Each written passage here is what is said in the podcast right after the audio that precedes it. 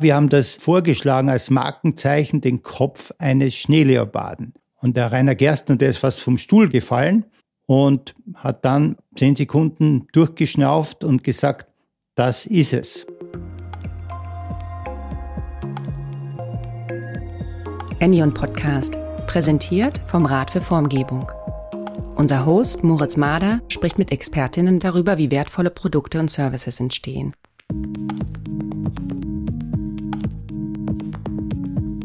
Herzlich willkommen zum Endion Podcast. Ich habe heute die Freude, mit Reinhard Pascher zu sprechen, der Gründer von Pascher und Heinz. Reinhard ist bekannt für Innovationen im Sport- und Sportmarkenbereich. Er hat selber Architektur in Graz studiert, viele innovative Sportprodukte entwickelt, war eine ganze Zeit lang Windsurf-Profi und viele andere interessante Stationen, die wir gleich noch besprechen werden. Und darüber hinaus war Reinhard lange Head Judge des Brand New Startup-Wettbewerbs der ISPO und ist nach wie vor Jurymitglied des German Design Awards. So, herzlich willkommen, Reinhard. Willkommen, danke für die Einladung. Habe die Ehre, liebe Endien-Zuhörer und Zuhörerinnen.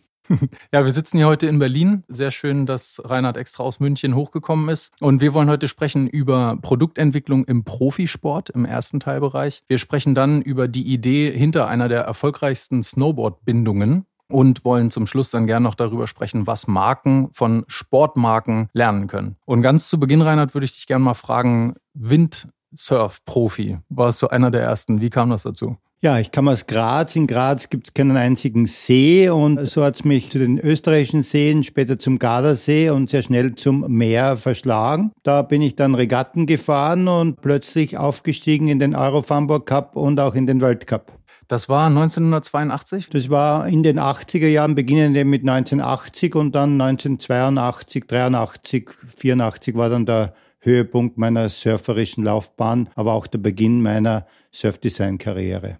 Und das begann, weil dir aufgefallen ist, dass es da Verbesserungspotenziale gäbe, oder? Ja, ich wollte Weltmeister werden, bescheidenes Ziel. Gleichzeitig habe ich gemerkt, dass mein Equipment, meine Segel, meine Boards nicht so gut waren wie die der Weltbesten. Also habe ich angefangen, Segel zu designen, zu entwickeln, die selbst zu nähen und auch Bretter zu shapen und zu laminieren. Interessanterweise oder überraschenderweise waren bereits nach einigen Monaten, ich habe da in Forteventura inzwischen gelebt, die Segel immer besser. Das heißt, auch meine Teamkameraden vom F2-Team wollten diese Segel dann fahren und waren ganz begeistert. Und wie bist du da vorgegangen von den Materialien, von den Versuchen? Also wie fängt man an, wenn man jetzt merkt, ich hätte da gern was anderes und man will so ein Industrieprodukt für sich irgendwie nachbilden und verbessern? Ja, anfangs bin ich von meinen eigenen Wünschen ausgegangen. Ich wollte natürlich schneller sein, ich wollte ein besseres Handling haben, ich wollte kontrollierter springen können. Und diese Wünsche habe ich versucht eben einzuarbeiten in stabilere Segel, in zugfesteres Segeltuch, aber vor allem auch in bessere aerodynamische Profile.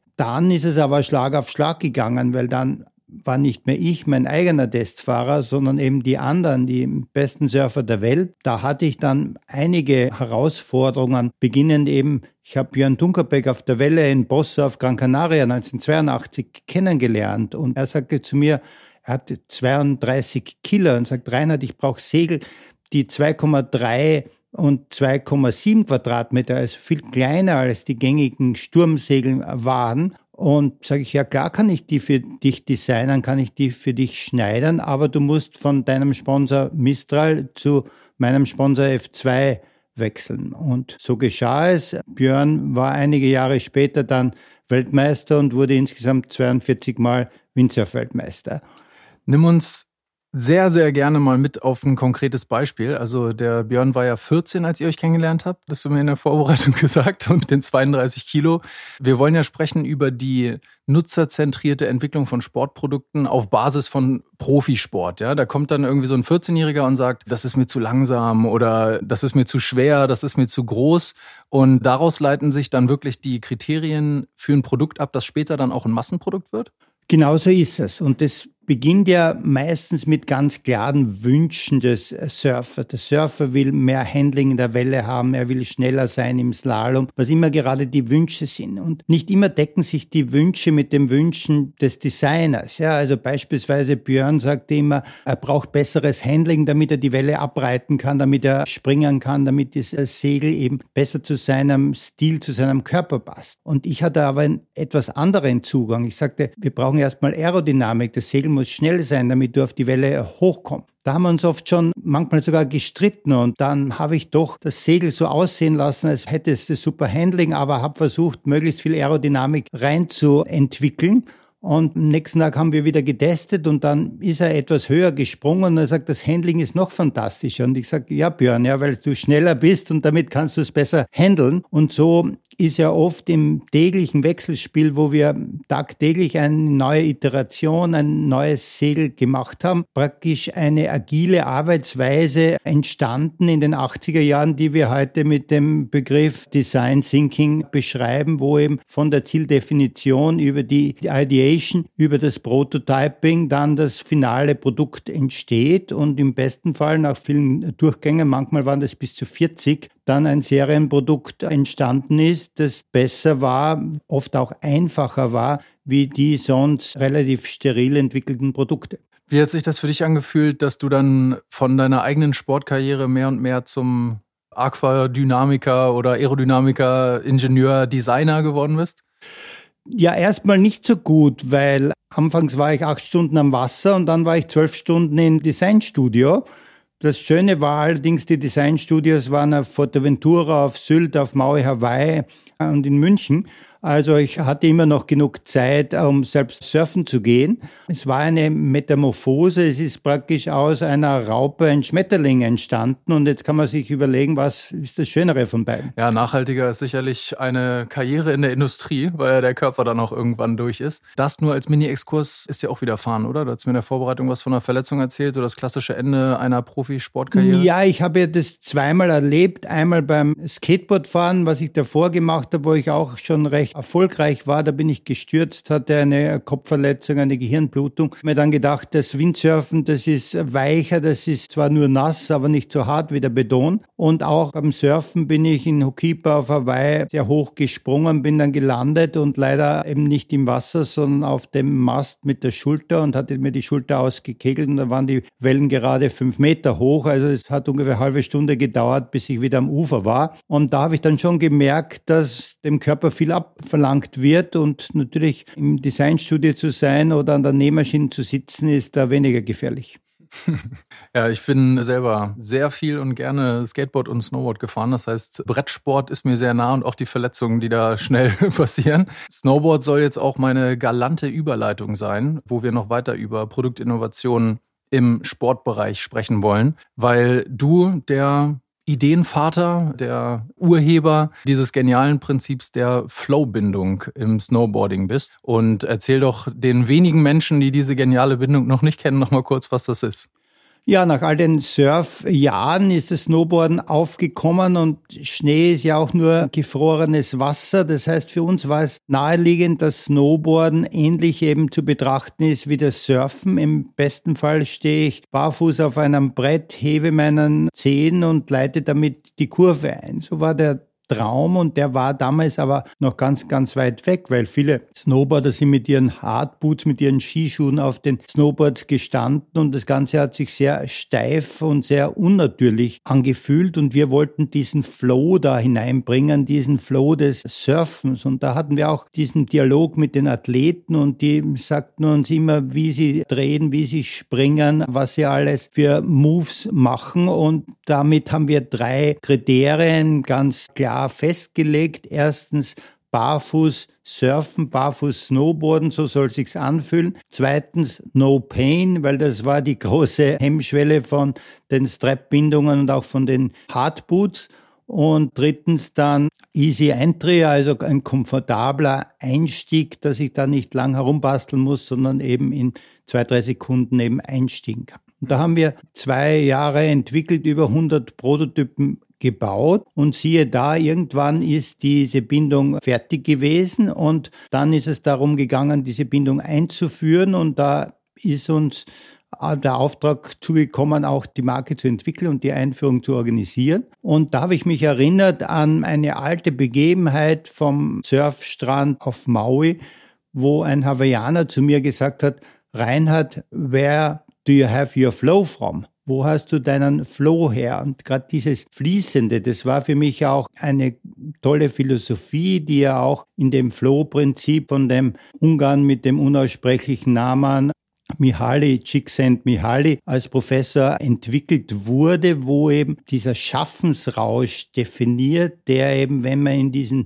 Flow-Status kommt, eben da ist. Und für die meisten war das damals in den 90er Jahren noch relativ unbekannt. Wir hatten die Chance, diese vier Buchstaben Marke, diese Four-Letter-Brand Flow zu registrieren weltweit. Wir konnten ganz einfach die flow.com anmelden. Es waren ja noch vor 27 Jahren noch ganz andere Zeiten im Internet.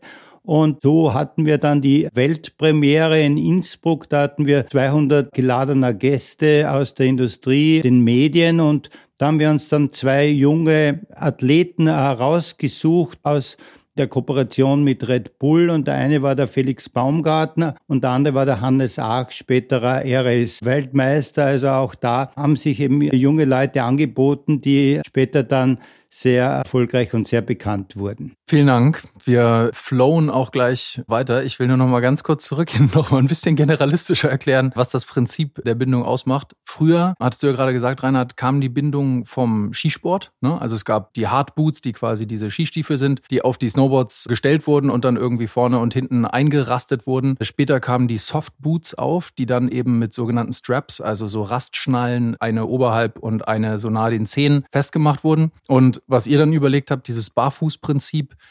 ist eine hinten offene Bindung zum Hacken hin, wo man wie in Hausschlappen einfach die Füße reinstecken kann und dann klappt man eben den Schaft, über den man beim Reinschlüpfen drüber gestiegen ist, hinten hoch und fixiert das nur noch ganz kurz, was nicht nur die Zeit einfach maximal beschleunigt, die man braucht, um diese Bindung festzumachen, sondern eben auch ein viel, viel direkteres Schnee- und Bordgefühl mit sich bringt. Ja, und den Ursprung des Versuches, das Surfen auf das Snowboarden zu übertragen, hattest du ja schon rausgearbeitet. Kannst du noch ein bisschen was zu der Produktinnovation Innovation sagen zu den Prototypen, zu dem Weg, welche Materialien? Ich meine, es gab keine 3D-Drucker. Wie geht man da vor?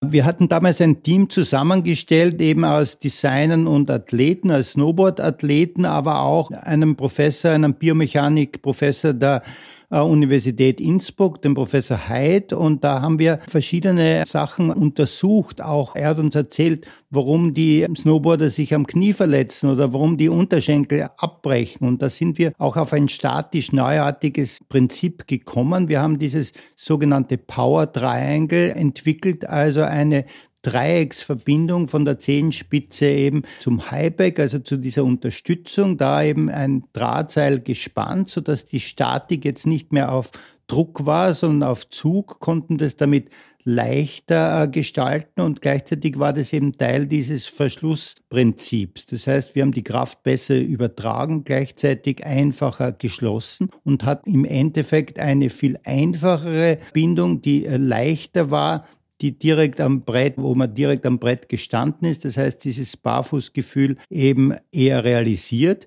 Und da hatten wir über 100 Prototypen gebaut in zwei Jahren, teilweise sehr einfache, wo wir eben Dinge einfach zusammengenäht haben oder Bremsseile von Fahrrädern da angeflanscht. Und mit jeder Entwicklung wurden sie dann etwas präziser. Später haben wir dann Alu-Prototypenformen gehabt und so wurden die Dinge immer funktioneller bis zu der Weltpremiere, wo dann wirklich dann auch die besten Snowboarder der Welt begeistert waren von dieser Entwicklung. Die Brand ist äh, riesig eingeschlagen. Ich erinnere mich da aus privatem Hintergrund auch noch ganz gut dran. Du hast mir im Vorgespräch erzählt, dass da sich pro Jahr ungefähr eine Viertelmillion oder sowas verkaufen in den besten Jahren. Das heißt, du bist gemachter Mann und Multimillionär.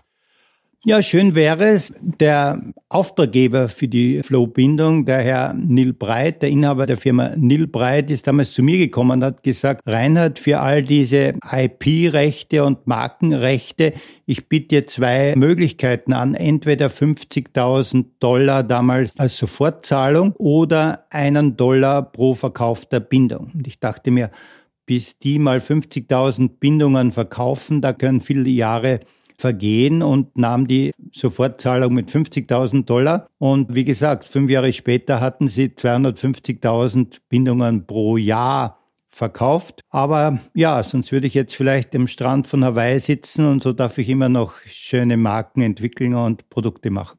Und so war es auch ein bisschen einfacher, dich zum Podcast herzubekommen, was natürlich auch gewissermaßen Glück ist. Wir wollen dich noch ein bisschen mehr ausquetschen in Richtung der Produktentwicklung, Kontext Sports Design Thinking. Die Profisportler, die du genannt hattest, von Red Bull oder jetzt auch anderen Athleten, die da in dem Zusammenhang sich zu dem Produkt äußern. Wie läuft dieser Prozess? Gibt es da dann so qualitative Befragungen, so User Research Gruppen? Gehst du mit denen dann auf den Berg und fragst sie dann unten am Lift, wie es war? Oder kommen die dann nach einer Woche zurück mit einem Notizblock? Also vielleicht kannst du da noch mal ein bisschen tiefer reingehen, wo man die, die Ursprünge der Verbesserungen herbekommt und wie ihr das kanalisiert habt. Ja, meistens gibt ja da eine sehr lange äh, Wunschliste von den Athleten, was die alles von ihrem Produkt erwarten, was sie sich wünschen. Und meistens sind ja das sehr egoistische Wünsche. Sie wollen schneller surfen, schneller Snowboard fahren, wollen höher springen und so weiter. Aber vielfach ist es auch Teil ihrer Persönlichkeit, weil die Athleten sich natürlich über die Jahre entwickelt haben mit ihrem Charakter, aber mit ihrer Leidenschaft, mit ihrer Motivation, mit ihren Fähigkeiten, aber auch mit ihren Spielzügen mitunter in den verschiedenen Sportarten. Und da fließt ja sehr viel in das Produkt ein, auch im, im Hintergrund. Dinge, die sie gar nicht so artikulieren können, wo man dann spürt, was sagt ihnen zu, was sagt ihnen nicht zu. Und dann gibt es eben da viele, viele Gespräche, Austausch und oft aber auch Analysen, dass wir das im Video festgehalten haben, im Foto oder eben später auch in einer Telemetrie, wo wir eben Kräfte gemessen haben. Aber schlussendlich muss das Produkt zum Menschen passen und das Ziel war immer eben Produkte und Marken auf Menschen, in dem Fall auf Athletinnen und Athleten zuzuschneiden um dass im besten Fall das Produkt eben von diesen geliebt wird, dass es ihnen ans Herz wächst und damit eben ihre Performance und ihre Leidenschaft gestärkt wird. Ich stelle mir vor, dass das Singuläre, was du beschreibst, dass ein Profisportler ankommt und sagt, ich hätte gern das Ding in dunkel-lila mit schwarzen Leopardenflecken und der nächste kommt und sagt, ich finde den Strap hier vorne blöd, der müsste ab. Dass das sehr, also will jetzt niemandem zu nahe treten, aber dievenhaft vielleicht sogar ist, ne? dass sie dann sagen, ey, ich bin hier der Weltmeister und ich will jetzt meine eigene Bindung und ich stelle mir das unglaublich schwer vor, da rauszufiltern, was dann wirklich eine substanzielle Verbesserung für dieses Massenprodukt, was es ja dann ab irgendeinem Punkt wird, darstellt. Heißt, also Frage brauchst du, glaube ich, gar nicht mehr. Ne? Ich will auf sowas hinaus wie, ja, wie, wie bewertet man das Feedback oder wo sind Belastungstests, die dann auch das Design verändern, relevant und wo nicht? Genau so ist es. Es ist natürlich, jeder Test ist subjektiv und ist vielfach natürlich auch im Rückspiegel betrachtet, was ist der Status quo, mit was vergleichen Sie es. Und nicht unbedingt, wohin kann die Reise gehen. Das heißt, wir müssen erst die Brücke bauen von der Vergangenheit in die Zukunft. Aber ich finde es sehr toll, dass Athleten eben ihren Charakter da einbringen, sei es jetzt funktionell, aber natürlich auch ästhetisch. Und da sind auch viele Trends entstanden, die man sich vorher nicht vorstellen konnte. Wir waren die Ersten, die Segel eben in Pink und Magenta äh, gemacht haben, die die meisten Leute damals als nicht sportlich empfunden haben. Und äh, wir wissen ja, wie sich das entwickelt hat über die verschiedenen Sportarten und dass eben nicht nur Blau und Rot für Funktionalität steht. Ich finde das in der Betrachtung sowieso unglaublich interessant, wie alles irgendwie recht elitäre Sportarten waren, aus denen das entstanden ist. Also das Skifahren zum Beispiel, das war ja wahnsinnig schick, so wie bis heute in vielen Teilen und sehr ja, angezogen. Auch das Segeln, von dem ja das Windsurfen stammt, ist ja durchzogen von Reichtum und Etikette mit den weißen Segeln und der Fantasie von Pensionär sein oder so. Und dass dann erstmal wahrscheinlich weiße Segeltücher aufgetreten sind, die nah am Segelboot waren. Und dass dann später gemerkt hat, nee, wir wollen eigentlich eher so sein, so individuell und so bunt, wie eben auch die Persönlichkeiten sind. Und das ja spätestens vor 15 Jahren dann auch auf den Skisport zurückgeschlagen hat. Ne? Dass auch da diese Twin-Tip-Skier entstehen und die auch alle mit den Baggy Pants rumfahren und bunte Helme mit tausend Stickern äh, überall in den Funparks zu sehen sind. Diese Entwicklung, die du beschreibst, dass wir vom Gefühl kommen, was du eigentlich in das Produkt bringen willst, das finde ich mit das Spannendste, über das wir heute sprechen können, dass du eben immer versuchst, ein Gefühl ja eigentlich zu gestalten, ein Fahrgefühl und äh, das irgendwie über das Produkt erlebbar zu machen. Sprecht ihr dann auch mit den Sportlern darüber, über so weiche Faktoren, wo man irgendwie noch nicht so ganz weiß, wie man das technisch löst? Vielleicht nochmal ganz kurz zurück zu deiner Analogie eben zum Skisport, zum Segelsport. Alles sehr technische Sportarten, die sich über Jahrzehnte entwickelt haben. Eine Skibindung mit zwei Kilo mit einer wahnsinnig technischen Funktion, ein Segelboot mit all den Winschen, mit all der Technik. Und das sind Errungenschaften, Innovationen, die toll sind. Aber wir dürfen nicht vergessen, Surfen, Wellenreiten ist die Mutter aller Rennsportarten und da hast du ein Brett und eine Finne und vielleicht noch eine Strap, um das Brett nicht zu verlieren. Und du stehst auch nicht mit Schuhen, sondern barfuß auf diesem Brett. Und das war eigentlich eine der großen Bestrebungen und auch sehr oft eine Bestrebung der Athleten, dieses Einfache, dieses weniger, aber besser, wie es ja andere große Designer gepredigt haben in den 70er Jahren. Und dieses Credo von Dieter Rams könnte auch das Credo von vielen Athleten sein, die eigentlich mit viel weniger Equipment um die Welt reisen wollen, die einfachere Produkte wollen, aber wie beim Windsurfen im Idealfall wächst das Brett und das Segel über den Körper des Athleten zu einer Einheit zusammen und wird ist ein ganz einfacheres Stück Segeltuch mit einem ganz einfachen Brett mit einem sehr athletischen, aber trotzdem sehr emotionalen, klaren Körper, der alles verbindet und nicht nur körperlich, sondern auch geistig damit zusammenwächst zu einer Einheit. Das heißt, dieses Gefühl, was dann vielleicht ab und zu ein bisschen weicherer Faktor ist, könnte sowas sein wie, irgendwie finde ich das zu viel oder mir ist das, das zu dick oder zu viel Material an der Bindung oder ich fühle mich darauf irgendwie so gefangen oder so oder was, was wäre da so? Absolut. Wir haben ja da oft das Wechselspiel zwischen den Marketingleuten, die oft mehr wollen. Ich habe in Amerika oft den Begriff Rich Design gehört, ja. Ich konnte mir gar nichts drunter vorstellen, aber im Endeffekt ist ja das Design mit allen möglichen Funktionen, Gadgets aufzuladen. Und der Athlet dagegen, der will das Brett zum Freund haben, so einfach wie möglich, aber so direkt ansprechbar, wie man eben mit Freunden redet und eben nicht hochgestochen äh, komplizierte Produkte. Beim Wind, nee, Entschuldigung, Kitesurfen, das ist ja noch ein bisschen andere Disziplin, die daraus erwachsen ist. Da gibt es ja eine ganze Menge mehr Material gefühlt. Ne? Und auch beim Snowboarden mit Bindung und Brett und ein bisschen Kleidung ist ja nicht getan. Da gehören ja dann auch Liftanlagen dazu und irgendwie Berge. Die Leute wollen ja dann auch nicht mehr hochlaufen. Es gibt aber eine andere Disziplin, die noch ein bisschen purer ist. Das ist das Skitourengehen, mit dem du dann ja in deiner späteren Sportmarkengestaltungshistorie auch zusammengekommen bist. Wir hatten 2004 den Auftrag, die Marke Dynafit, eine Skitourenmarke, zu relaunchen. Und laut dem Briefing vom Marketingdirektor und Geschäftsführer Rainer Gerstner sollten wir ein leichtes Facelifting des Logos machen. Ein sehr technisches Logo, technisch wie alle anderen Skimarken, die mit geometrischen Symbolen als Markenzeichen arbeiten. Und wir hatten die Sache dann analysiert und gesagt, eigentlich ist Skitouren gehen kein klassischer Skisport wie der alpine Skisport,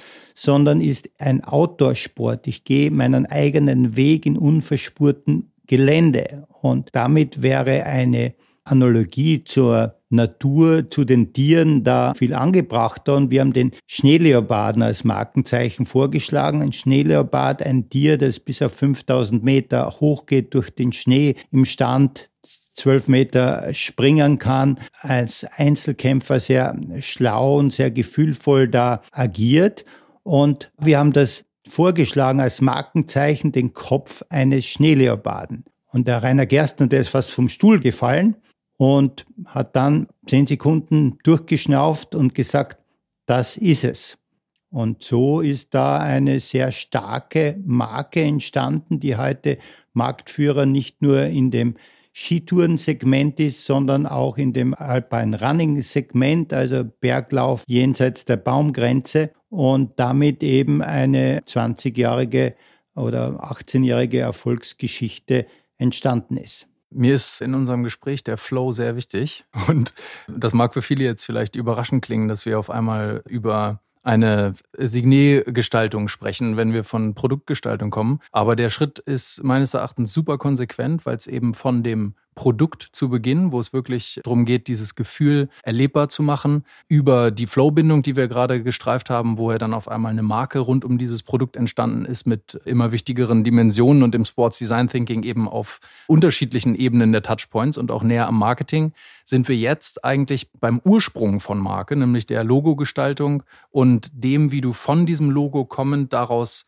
alles ableitest. Das heißt, dieser Schneeleopard, ne, der ja ähnlich symbolhaft dann für das Erlebnis des Turnski-Gehens steht, wie das Flow-Gefühl mit der Flow-Bindung. Den habt ihr ja von da aus nicht nur als Logo in allen Größen als PNG rübergeschickt, sondern ihr habt von da aus die gesamte Firmenphilosophie und alles, wie diese Marke erlebt wird, bis hin zum Fotostyle umgekrempelt. Genau so ist es. Wir haben diesen Stil kreiert, wir haben die Werte gemeinsam definiert, dieses Speed Up, dieses Fast Forward, Fearless, dieses furchtlose da nach oben gehen zum einen, haben dann aber angefangen auch die Skimodelle je nach Einsatz und die hatten jedes Jahr eine Himalaya-Expedition in Pakistan, in China, in Nepal. Da hatten wir da aus der dortigen Kultur Schneeleopardenzeichnungen weiterentwickelt, zu den Skidesigns gemacht. Und so ist über im Laufe der Jahre eine Fülle an unterschiedlichen Schneeleoparden entstanden, die wir praktisch zum Leben erweckt haben und diesen Geist aber dann auch in das Team gebracht. Und es hat sich das Team dann komplett transformiert und plötzlich waren nur noch Athleten bei Dynafit beschäftigt, drahtige Menschen wie der Benedikt Böhm, der einige Achttausender im Speedrun bestiegen hat, der da in zwölf Stunden auf so einen 8000er hochlauft und wieder runterfährt, wo andere drei Wochen brauchen für die gleiche Aktion. Und da ist eben dieses Agile, dieses Schneeleopardenhafte praktisch manifestiert worden und damit zu einem ganz deutlichen Mindset, zu einer Agilität, zu einer Schnelligkeit, die die Branche komplett transferiert hat und eher von langweiligen alten Bartträgern zu jungen, dynamischen Athleten gewandelt hat. Was die Hiring-Kriterien da angeht und vielleicht auch welche Profile dann nicht so als Mitarbeitende in Frage kommen, da befinden wir uns, glaube ich, auf dünnem Eis oder auf Schneeleoparden, Pfoten, oberhalb der Eisscholle. Ja, aber das Eis ist so dick oder so dünn, wie man es eben braucht, um einen Kader zusammenzustellen. Ja, wenn ich jetzt bei Bayern München spielen will, dann brauche ich auch eine gewisse Qualifikation. Und das ist es eben da, um bei Dynafit arbeiten zu können. Genau, nee, ich meine bloß, ob da jetzt für einen Marketingjob oder sowas da dieser Kontext notwendig ist, das sollen, sollen die Unternehmen für sich selber entscheiden.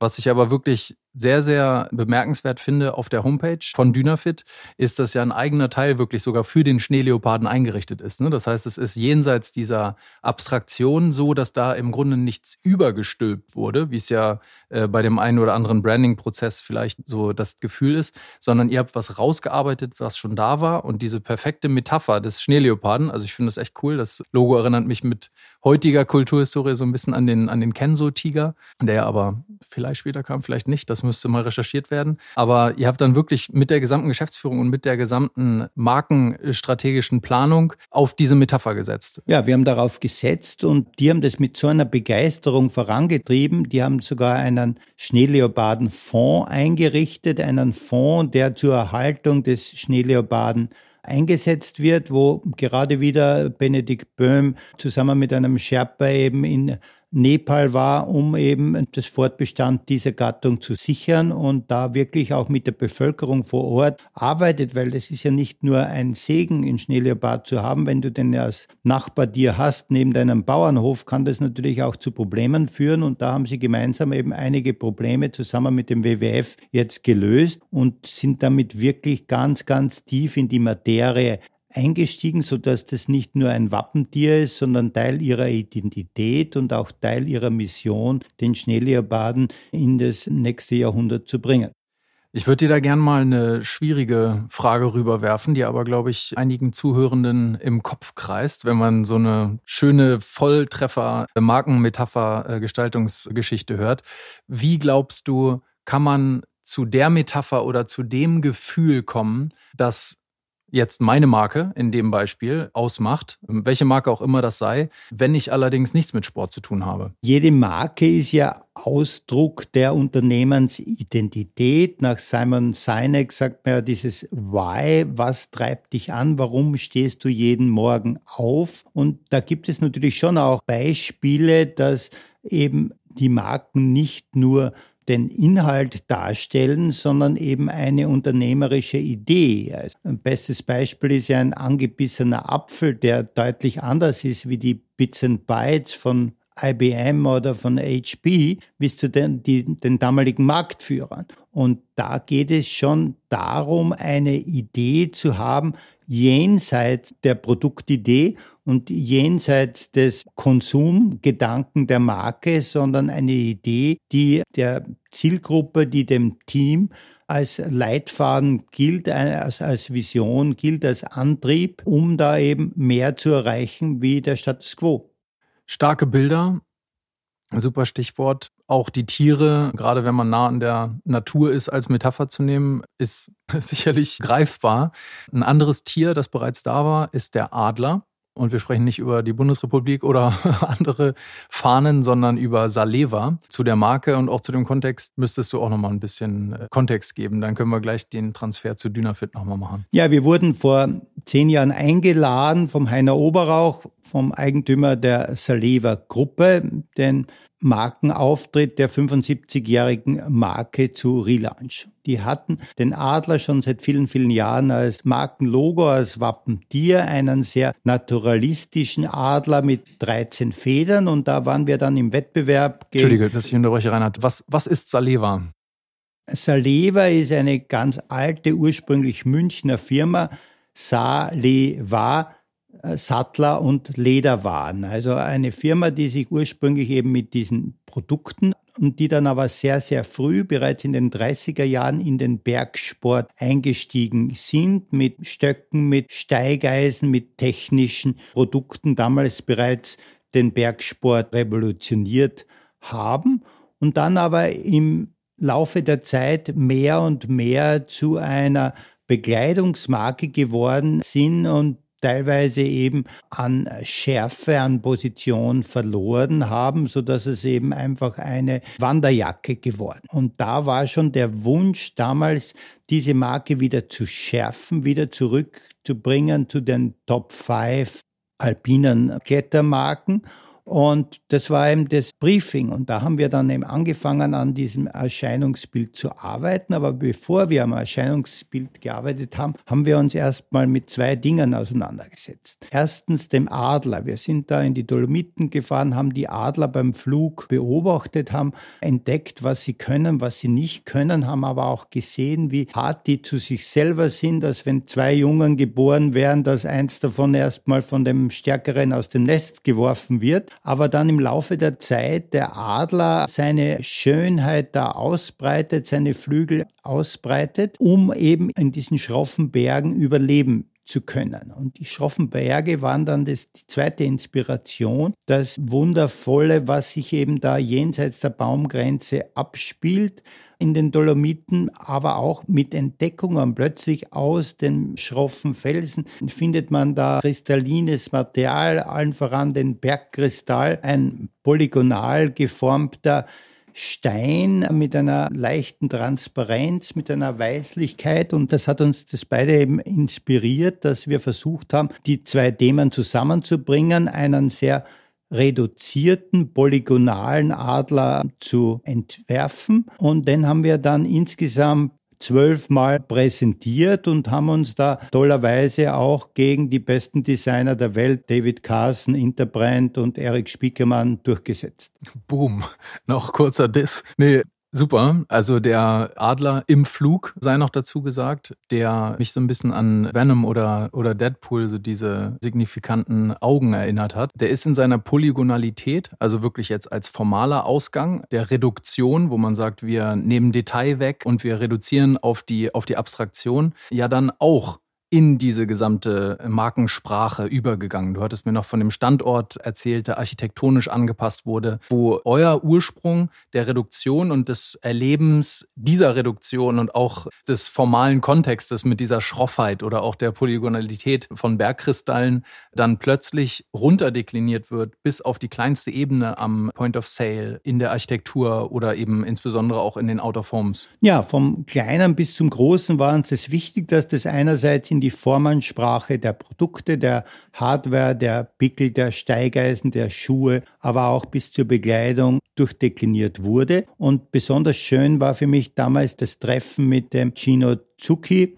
dem Mailänder Architekten, der dann das neue Headquarter in Bozen entwickelt hat, das dann auch aus einer polygonalen Form entstanden ist. Und so ist wirklich in kurzer Zeit ein holistisches Markenbild entstanden und das aber auch gleichzeitig irgendwo diese neue Ausrichtung, diese Präzision, diese Technizität, diese besser werden in allem, nämlich eben drei äh, hochfunktionale Drei-Lagenjacken, hochwertige Steigeisen, anatomische äh, Schuhe mit sicherem Grip und so weiter. Und da hat sich die Marke innerhalb von drei Jahren komplett transferiert von einer Wald- und Wiesenmarke mit einem gefälligen Adler hin zu einer führenden Top-Marke im Outdoor- und Bergsport. Ich finde ganz interessant, dass der Auftrag des Markenschärfens dann wirklich auch in einer formal schärferen Bildsprache gelandet ist.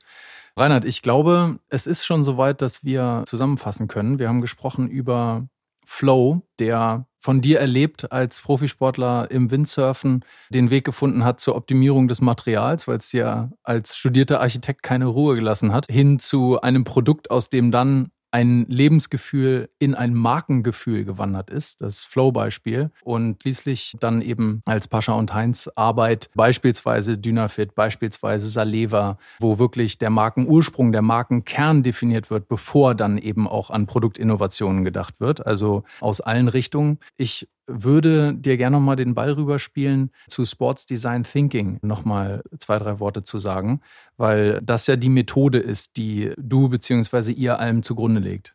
Ja, mein erster Traum als Athlet war ja Sport und Design zusammenzubringen, um bessere Produkte zu machen. Parallel dazu haben wir beobachtet, wie durch andere IDO etc. Design Thinking, also ein mentaler Prozess von der Definition über die Ideation, über das Prototyping als nicht nur designerischer Weg, sondern vor allem als Denkweise in der Wirtschaft äh, Fuß gefasst hat. Und wir haben dann versucht, eben das Sports Design und das Design Thinking zusammenzufassen in dem Sports Design Thinking, wo wir einerseits von den Athleten lernen, ihr Mindset, ihre Motivation, ihre Leidenschaft, das Zusammenbringen mit den Designern, diesem Gestaltungswillen, der Kampf für, die, für das Schöne und Funktionelle und schlussendlich das überzuführen in eine Markenphilosophie, die dann eben diese Leidenschaft,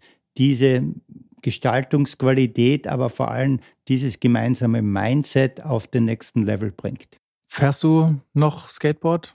Snowboard, surfst du noch? Skateboard bin ich relativ wenig gefahren, kann ich aber immer noch. Also wir können es nachher gleich nochmal ausprobieren. Das verlernt man ja nicht, das ist wie Radfahren. Windsurfen habe ich jetzt wieder mehr gemacht, weil meine Kinder auch gern Windsurfen. Also da bin ich dann schon wieder einige Wochen unterwegs. Und auch mit dem Snowboarden bin ich jetzt wieder großteils zurück vom Skifahren wieder zum Snowboard gekommen. Und da gefällt mir dieser Flow im Gelände oder auch auf der Piste immer noch sehr, sehr gut. Dann bleib immer heile und vielen, vielen herzlichen Dank für das Gespräch. Hat mir großen Spaß gemacht. Dankeschön. Ich bedanke mich. Danke, Moritz.